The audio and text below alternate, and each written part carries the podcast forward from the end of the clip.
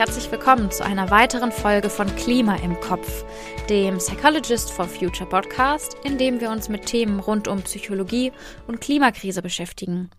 Ich bin Celine, Psychologiestudentin. Und ich bin Katrin, Psychologin. Wir freuen uns, dass du heute dabei bist. In der heutigen Folge möchten wir uns mit einem Thema beschäftigen, das uns extrem am Herzen liegt. Klimagerechtigkeit. Ja, genau. Der Ruf nach Climate Justice ist ja auf jeder Demo der Fridays for Future zu hören und ist auch namensgebend für Teile der Klimabewegung, die den Kampf gegen die Klimakrise nämlich ganz eng gekoppelt sehen mit Fragen sozialer Gerechtigkeit. Und damit sind wir auch in dieser Folge wieder auf Ebene gesellschaftlicher und systemischer Zusammenhänge unterwegs. Und weil das Thema so komplex und facettenreich ist, wollen wir uns in dieser und in weiteren Folgen mit verschiedenen Seiten von Klimagerechtigkeit befassen. Mit Gerechtigkeit befassen sich ja verschiedenste Disziplinen, unter anderem eben auch die Psychologie. Katrin, was macht denn die Psychologie in dem Themenbereich? Mhm. Typische Fragestellungen der Psychologie wären zum Beispiel, was nehmen Menschen eigentlich als gerecht bzw. ungerecht wahr? oder welche Faktoren beeinflussen, was als gerecht wahrgenommen wird ähm, oder auch wie reagieren Menschen denn, wenn sie etwas als ungerecht wahrnehmen. Darauf wollen wir heute auch eingehen, wenn wir über Gerechtigkeitserleben im Kontext der Klimakrise sprechen. Dabei muss man natürlich auch immer sehen, dass das subjektive Erleben von Gerechtigkeit immer abhängig ist von anderen Menschen und vom Kontext. Und zum Kontext gehört, dass es in einer Gesellschaft natürlich Akteurinnen und Strukturen gibt, die regeln, wie Gerechtigkeit ausgedrückt wird. Ja, zum Beispiel das Rechtssystem, aber auch die Politik, mhm. die bestimmt, wer welche Steuern zahlen muss, wer in welcher Situation soziale Unterstützung vom Staat erhält oder generell welche Gruppen und welche Themen Aufmerksamkeit und finanzielle Unterstützung erhalten. Ne? Ja, genau. Das wären typische Beispiele, wie Gerechtigkeit in einer Gesellschaft umgesetzt wird. Man kann jetzt genauer hinschauen. Es gibt nämlich verschiedene Arten und Prinzipien von Gerechtigkeit und auch unterschiedliche Begrifflichkeiten. Eine grundlegende Unterscheidung ist die zwischen sogenannter Verteilungsgerechtigkeit und Verfahrensgerechtigkeit. Ähm, ja, lass uns mal mit der Verteilungsgerechtigkeit einsteigen. Ein Beispiel. Celine, stell dir vor, in einer Firma soll eine Bonuszahlung erfolgen. Zwei Mitarbeitende kommen dafür in Frage. Person 1 ist sehr leistungsstark in ihrem Job und befindet sich privat in einer ökonomisch guten Lage. Person 2 macht ihren Job ganz gut, aber nicht herausragend. Persönlich ist sie in einer finanziell schwierigen Situation aufgrund eines Krankheitsfalls in der Familie. Jetzt ist die Frage, wer bekommt den Bonus? Person 1 leistungsstark, gut situiert oder Person 2 nicht so leistungsstark, finanziell eher schlecht aufgestellt? Oder soll der Bonus gleichmäßig zwischen den beiden aufgeteilt werden? Ja, was würdest du denn sagen, Celine? Was ist gerecht? Hm. Einerseits ist Leistung ja schon so ein, ja, bekanntes, ich sag jetzt mal, gutes Kriterium. Hm. Ähm, auf den ersten Blick hätte da ja jeder die oder jede dieselbe Chance. Wobei, wenn ich halt zu Hause eine kranke Person betreuen muss, dann bin ich auf der Arbeit natürlich auch nicht so konzentriert, kann zum Beispiel auch keine Überstunden machen. Mhm. Hm, vielleicht beide gleich behandeln? Mhm. Ja, ist gar nicht so einfach, ne? Ein bisschen Hintergrund. Ähm, die verschiedenen Optionen, die ich dir da jetzt zur Verfügung gestellt habe, die spiegeln verschiedene Prinzipien von Gerechtigkeit wider. Hättest du Person 1 den Bonus gegeben, dann wäre das leitende Prinzip Leistung gewesen. Wer mehr mhm. leistet oder gibt, bekommt mehr heraus. Input bestimmt Outcome. Hätte Person 2 den Bonus bekommen, wäre das nach dem Bedarfsprinzip passiert. Also wer etwas am meisten braucht, bekommt es. Und die hm. dritte Variante, nämlich den Bonus gleichmäßig aufzuteilen, unabhängig von Leistung oder Bedarf, das wäre das Gleichheitsprinzip. Also jeder erhält dasselbe. Ja, jetzt geht es hierbei um die Verteilung von Ressourcen. Man spricht deswegen von Verteilungsgerechtigkeit. Ähm, jetzt kann man sich vorstellen, dass das in einer Gesellschaft eine wichtige Frage ist, wenn wir zum Beispiel dran denken, Ähm, wie werden soziale Leistungen verteilt, Gehälter, Krankenversicherung und so weiter. Ähm, jetzt haben wir aber gerade bei unserem Beispiel gesehen, dass es gar nicht so eindeutig ist, was denn eine ja. gerechte Verteilung ist. Mhm. Was genau Menschen als gerecht oder ungerecht wahrnehmen, kann dabei nämlich ganz unterschiedlich sein. Zum Beispiel je nachdem, welche Erfahrungen sie in ihrem Leben gemacht haben. Mhm. Wenn ich zum Beispiel erlebt habe, dass ich trotz enormer Anstrengungen nicht so weit komme wie andere Menschen, ähm, die sich weniger angestrengt haben, aber bessere Startbedingungen im Leben hatten, dann hinterfrage ich wahrscheinlich auch eher das Leistungsprinzip, oder? Hm, gutes Beispiel. Unterschiedliche Verständnisse von Gerechtigkeit spiegeln sich übrigens auch im politischen System wieder. Ne? Mhm. Okay, Neben der Verteilungsgerechtigkeit gibt es jetzt außerdem noch die sogenannte Verfahrensgerechtigkeit. Das bedeutet, dass neben dem Ergebnis, also der Verteilung, ne, wem was wofür gegeben wird, dass es auch eine Rolle spielt, auf welchem Wege das erreicht wird. Also ob das Verfahren fair abgelaufen ist. Dazu zählt zum Beispiel, dass alle Anliegen und Interessen angehört und berücksichtigt mhm. werden oder dass falsche Entscheidungen korrigiert werden können. Ähm, sowas. In unserem Beispiel wäre das, hm, wenn, wenn die beiden Personen dieselbe Aufgabe unter den gleichen Bedingungen bewältigen müssten oder dass sie auch beide darüber informiert sind, was die Entscheidungskriterien waren und warum wie entschieden wurde. Interessant ist übrigens, Menschen sind mit einer Entscheidung besonders zufrieden, wenn sie das Verfahren, also diesen Prozess dahinter, als gerecht erleben. Und zwar selbst dann, das ist jetzt der Knackpunkt, wenn die Entscheidung zu ihren Ungunsten ausfällt. Das finde ich eine total wichtige Erkenntnis, gerade auch mit Blick auf unser Menschenbild. Dann sind wir also nicht nur egoistisch. Mhm, ich finde das auch einen total wichtigen Punkt. Außerdem akzeptieren Menschen solche Maßnahmen eher, wenn sie das Gefühl haben, gut darüber informiert zu sein, was jetzt mit den Einnahmen passiert und wenn sie den Verantwortlichen vertrauen.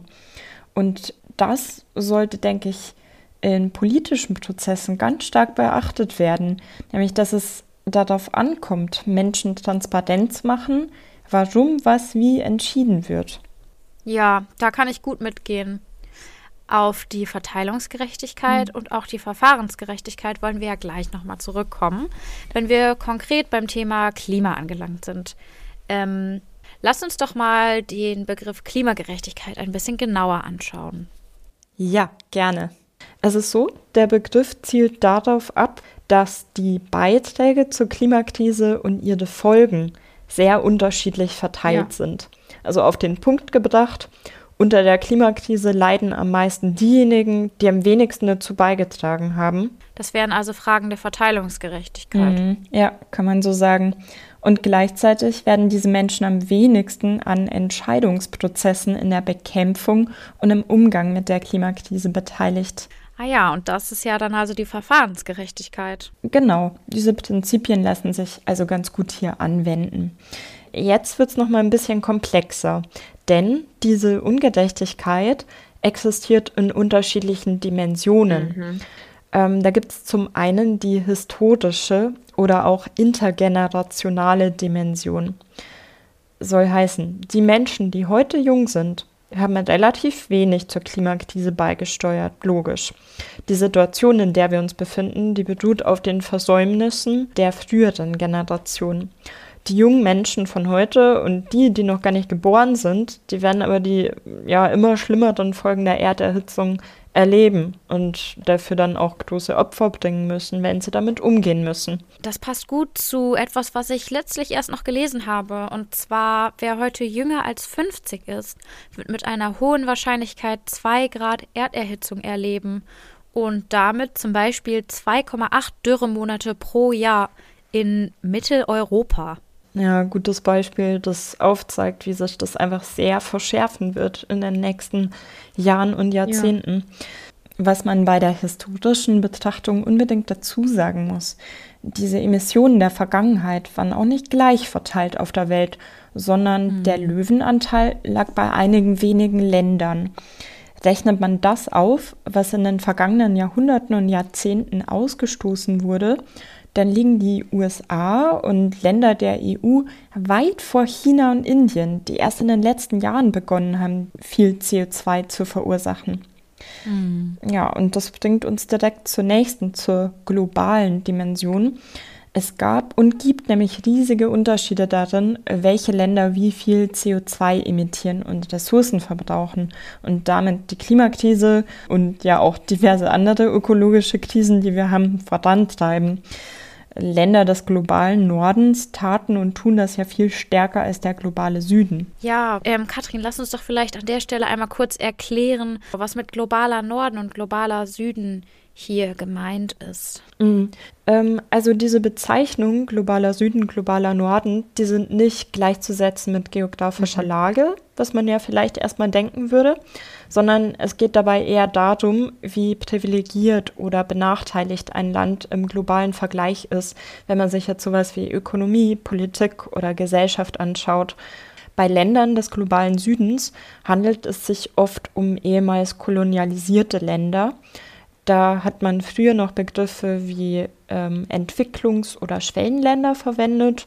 Von diesen Begriffen hat man sich aber zumindest teilweise und auch wir als Psychologists for Future eher distanziert, weil ähm, diese Begriffe, diese Länder mh, mm, ein bisschen abwerten im Vergleich zu diesem vermeintlichen Ideal, nämlich den in Anführungszeichen entwickelten Ländern.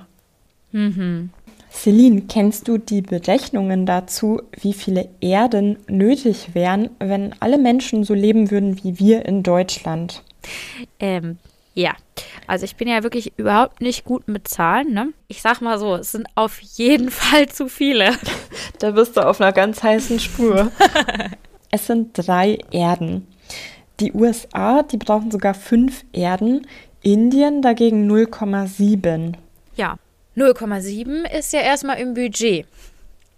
Drei Erden und sogar fünf Erden hingegen ist jetzt zu 0,7 schon ein großer Unterschied. Ja, das kann man sagen.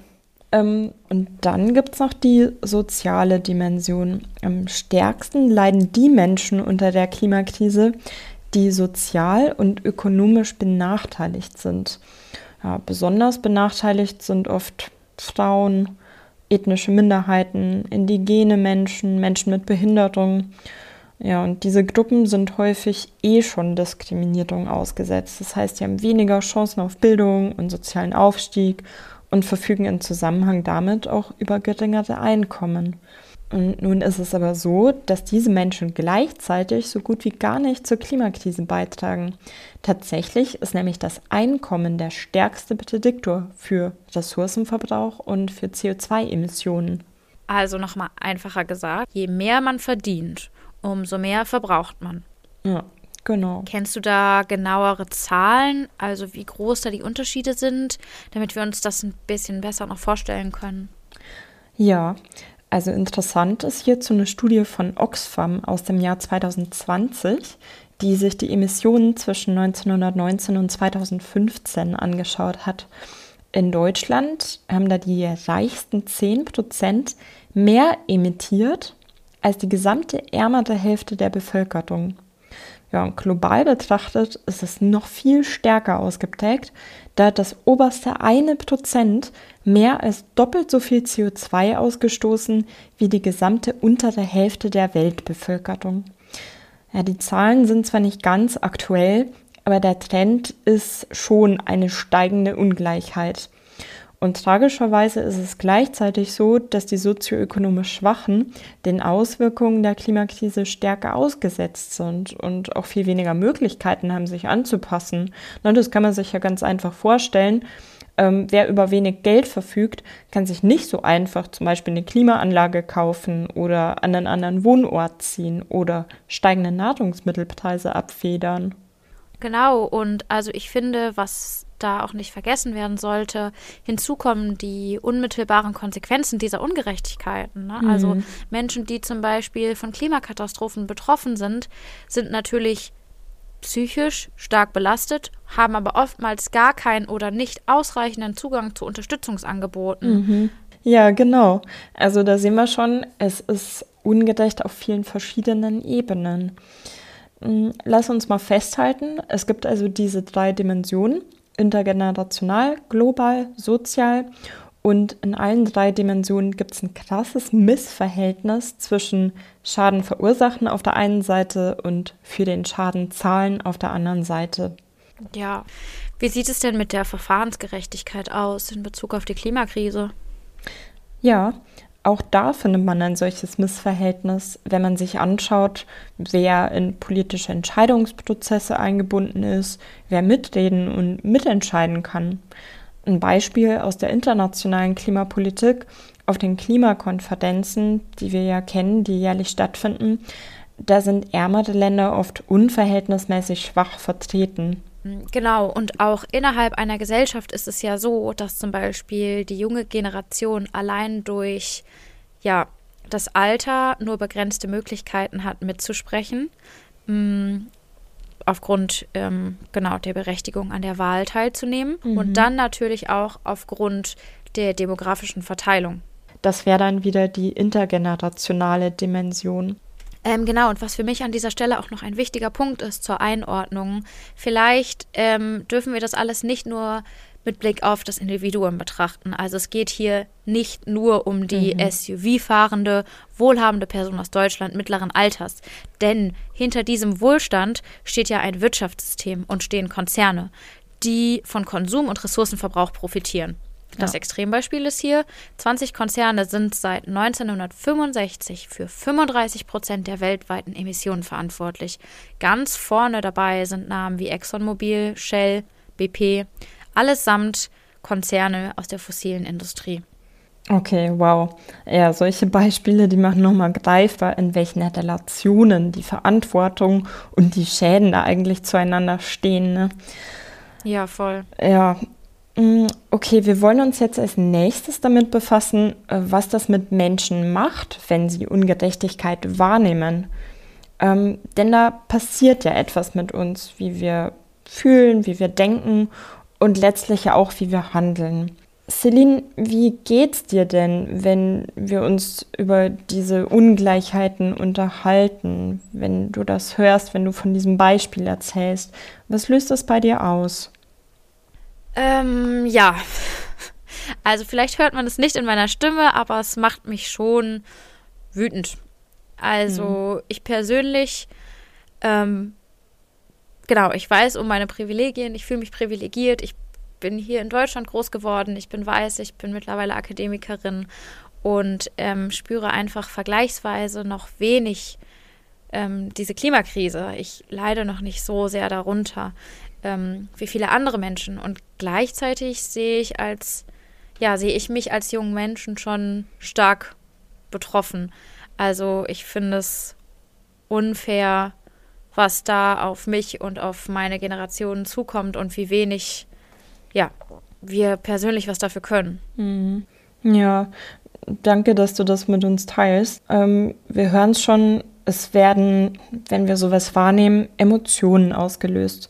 Und zwar je nachdem, ob wir etwas als gerecht oder als ungerecht erleben, ähm, entweder angenehme Emotionen oder unangenehme.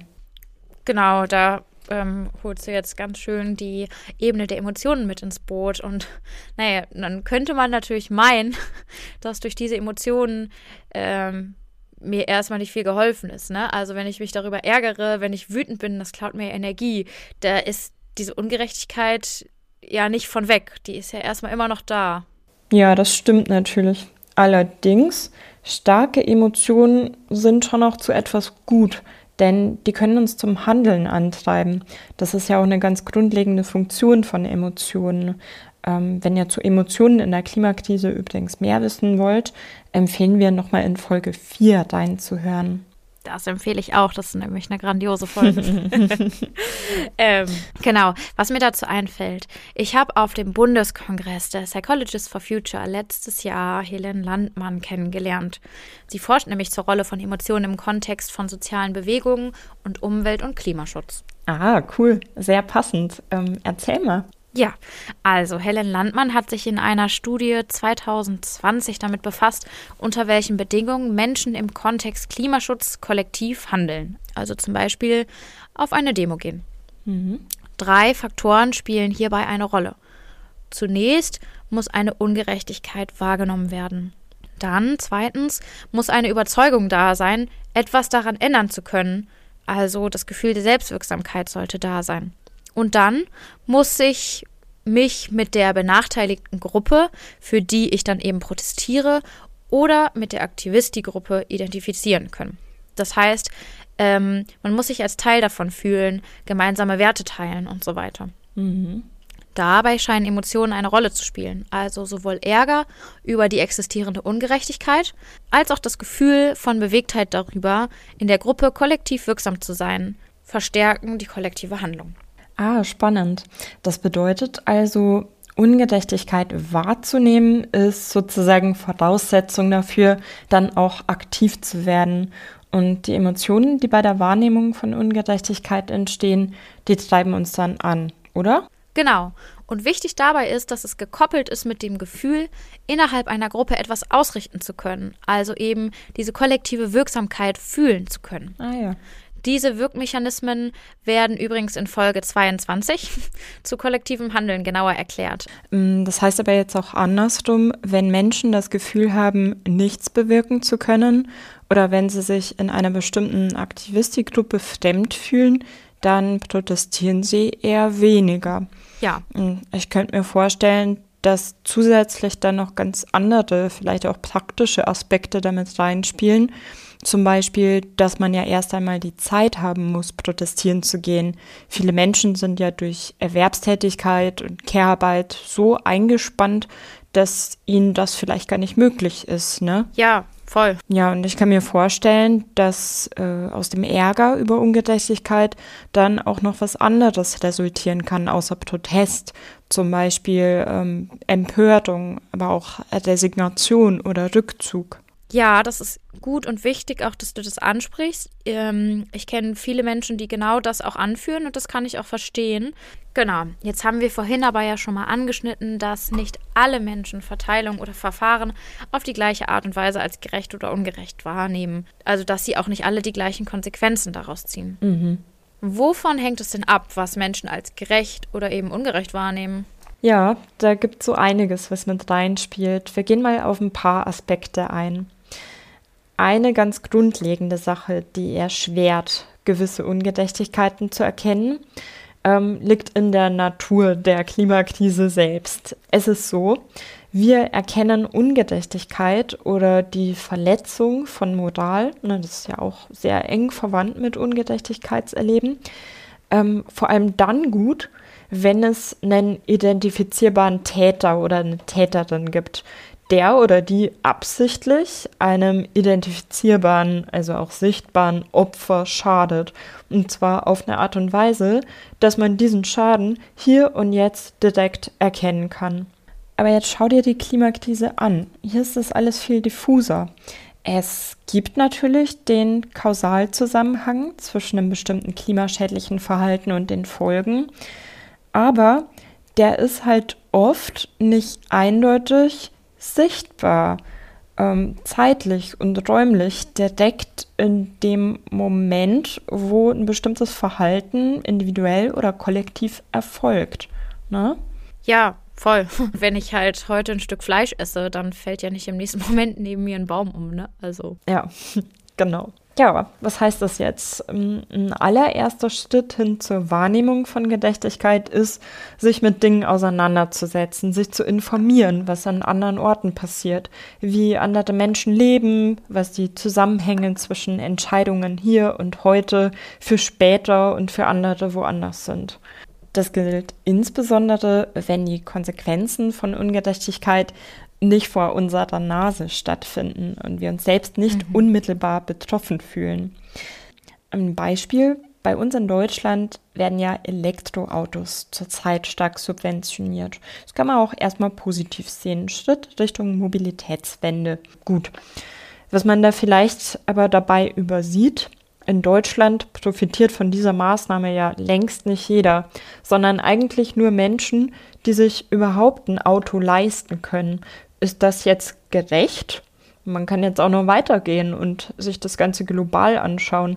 Ähm, das ist nämlich ganz schön fragwürdig, wie die notwendigen Rohstoffe, Mineralien, seltene Erden und so weiter gefördert werden und was das für die Menschen dort bedeutet.